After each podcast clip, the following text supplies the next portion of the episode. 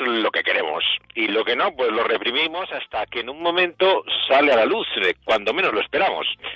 Cinco minutos bastan para soñar toda una vida, decía Benedetti. Así de relativo es el tiempo. Y la nueva serie documental que ha hecho Netflix, The Keepers, Los Guardianes, muestra cómo unas mujeres pueden guardar secretos de abusos cometidos por curas en Estados Unidos y que llevaron al crimen de una monja que sabía demasiado, en el año 1970. Las historias de abusos en la Iglesia Católica son algo ya conocido y ha acabado produciendo cierta insensibilidad. Da igual ya cuántos libros o películas se han hecho sobre un tema, desde la mala educación en España con Almodóvar a la excelente última película premiada con los Oscars, ¿no? Al mejor guion, mejor eh, film, Spotlight, una película extraordinaria. Pero la respuesta religiosa siempre es la misma. Son manzanas podridas como hay en todas partes aunque hablemos ya de cantidades como un millar de niños por nada menos que 249 curas en el caso de la archidiócesis de Boston, o como vamos a ver, algo parecido en esta de Baltimore. Realmente cifras espeluznantes, difícilmente una manzana podrida. Las estadísticas protestantes tampoco son para estar muy orgullosos, la verdad, ya que eh, los creyentes se siguen llenando la boca de los valores de la educación religiosa, pero esta realidad vergonzosa marca la educación mm, de muchos que han pasado por el sistema escolar eh, religioso. ¿A quién queremos engañar? Nos preguntamos. ¿no? Dice el crítico del católico Irish Times que series como The Keepers de Netflix destierra cualquier fe en la Iglesia como institución que pueda quedar. Muchas de estas mujeres, que son las protagonistas de esta historia, se muestran sinceramente como creyentes, acuden a la oración, a la meditación cristiana, pero se ven ya incapaces de traspasar la puerta de una iglesia. Esta serie de siete episodios de Netflix trata de un verdadero crimen, un asesinato sin resolver, cometido hace medio siglo en Baltimore, la primera diócesis católica que hay en Estados Unidos. En un sitio como Maryland, que es el nombre del estado, en los años 60 todo, el mundo iba a la iglesia, vamos. La educación era fundamentalmente religiosa. Las monjas enseñaban en el instituto eh, como el del arzobispo Kyo, que es donde ocurren los abusos, en que los curas tienen una autoridad incontestable. El sexo, por supuesto, era una cuestión tabú en esa época, sobre el que nadie hablaba. Como se ve en el documental, todo eran eufemismos y el silencio gobernaba todas las cosas. Hasta que el año 2002 la Iglesia Católica solamente en esta archidiócesis de Baltimore reconoció que 57 curas eran culpables de abusos. Sí, oyen bien, 57 curas. Difícilmente una manzana podrida. Claro, esta forma de responder a estas noticias de esta manera muestra una evidente evasión.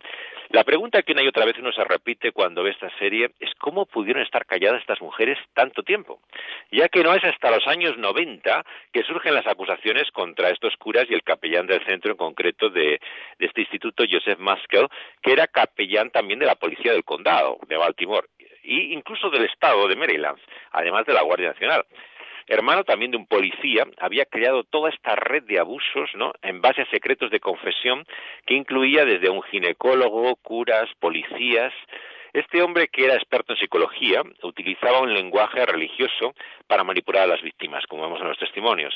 Murió de un infarto cerebral a los 62 años en el 2001 y dejó pues un largo reguero de víctimas desde su ordenación el año 65. Cuando surge el escándalo, él era todavía párroco en Baltimore, donde la monja desaparece el año 69. Es encontrado su cadáver dos meses después, que ya es 1970, y obviamente eh, aquellos que no hemos estado en un colegio de monjas no conocemos el ambiente, pero hemos escuchado historias sobre maestras como esta mujer, ¿no? Eh, que se distinguía de las demás monjas. Era alguien joven, atractiva, llena de simpatía, de sensibilidad. Muchas chicas recuerdan así a alguna maestra en un colegio de monjas. Ella enseñaba literatura con una pasión, entusiasmo envidiable y que uno recuerda siempre en pocos profesores a lo largo de la vida. La muerte inesperada de esta chica debió ser brutal inexplicable para estos adolescentes. No es extraño que el trauma dure hasta el día de hoy, ¿no? Sesnik es la destrucción de la bondad, de la belleza, en un contexto sórdido, de abuso, donde la religión está asociada a todo lo que quieres dejar atrás, a todo lo que cuando sales de un sitio así no quieres volver a recordar. El primer sospechoso fue un jesuita que era amigo de la monja asesinada. Se llama Gerard Cove y ahora es un pastor metodista de 77 años, que vive en Nueva Jersey con su esposa. La policía le interrogó entonces porque tenía una relación romántica con la monja durante un tiempo. La propuso casarse dos años antes de ordenarse, pero ella la rechaza. Se hace cura y siguen siendo amigos, mantiene una correspondencia amorosa, pero tres días antes de la desaparición de ella, él la llama desde un retiro católico para decirle que la quería todavía y que estaba dispuesto a romper los votos y casarse con ella. Quedó libre de sospecha por la sencilla razón de que había estado con otro cura en el cine esa noche habían visto una película eh, sorprendente para curas, Easy Rider, la película de los moteros que marcó la historia del nuevo Hollywood, el año 69, y tenía el recibo mm, de la cena que habían tenido, de las entradas de la sala, que podía todavía y conservaba, y eh, pasó además dos veces la prueba del detector de mentiras, ¿no?, de la policía. Cuando aparecen en los años 90 todas estas acusaciones sobre los abusos en la escuela secundaria Arzobispo Keogh, había en la sociedad estadounidense un debate ya sobre el llamado síndrome de falsos recuerdos. O sea, había muchas denuncias en los años 80 que incluso se dan en la subcultura evangélica, ¿no? A veces sobre rituales satánicos que nunca existieron. Amenábar hizo una película, ¿no? Sobre esto, Regresión, el año 2015, ¿no? Y en general, en la sociedad americana eh, había muchas acusaciones de, abusos de, de la infancia que no había pruebas. ¿no? El testimonio anónimo de esta mujer, que lleva el nombre de Jane Doe, que es como le llaman los americanos a, quien quiere guardarse anónimamente el nombre, ¿no? cuando es una mujer, ¿no? provocó una avalancha en los años 90 de denuncias de chicas que estaban en el mismo instituto, que se funda el 65 y que existe hasta el año 68, que se une a otro. Entre ellas había dos mujeres que son las que nos introducen en la historia, Gemma Hoskins y Avis House, que son dos señoras ya mayores, que investigan la muerte de la monja, como hobby, como entusiasmo eh, realmente de, pasión vital, ¿no?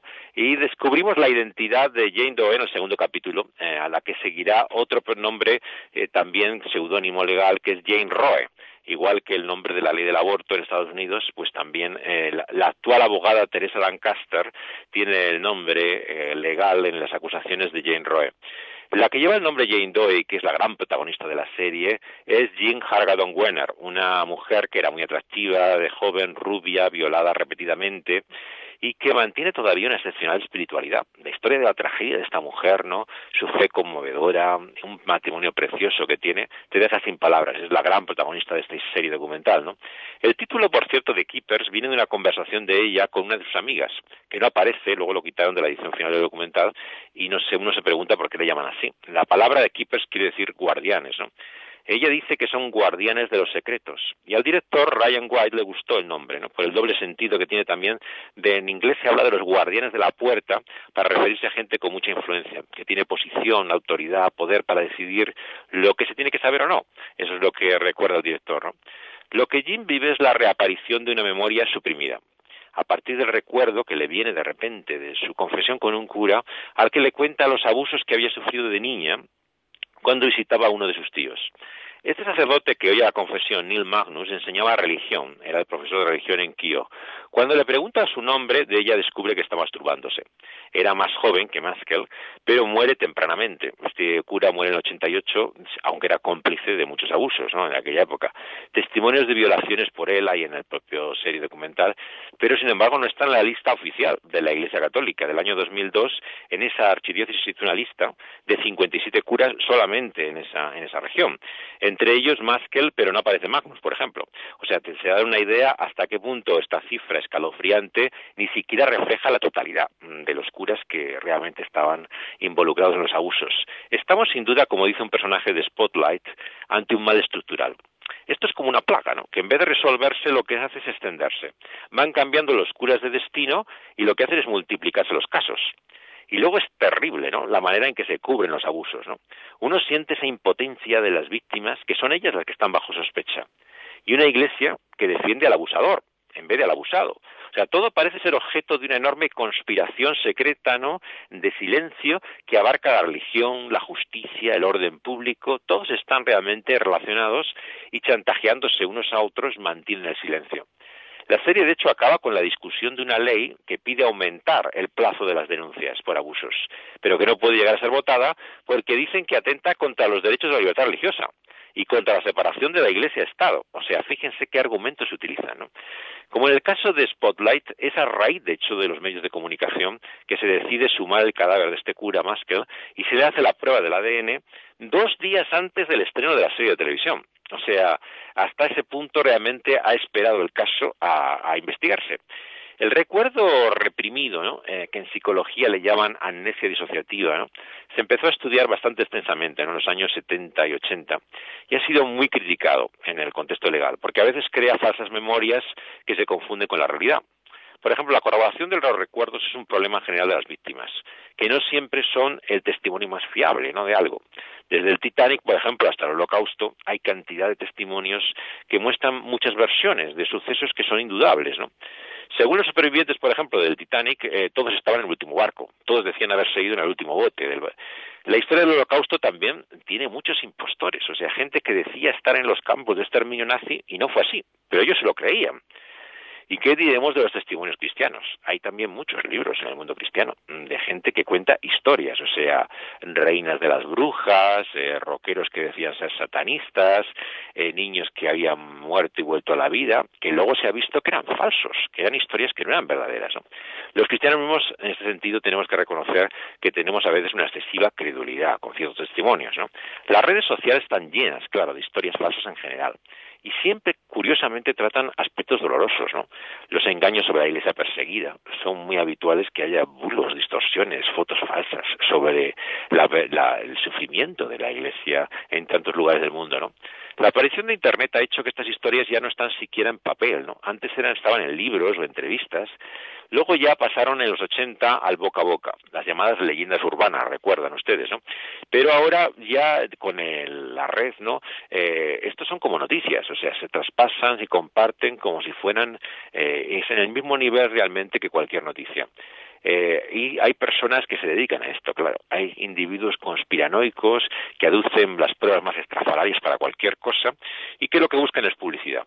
Pero este no es el caso, evidentemente, de estas mujeres.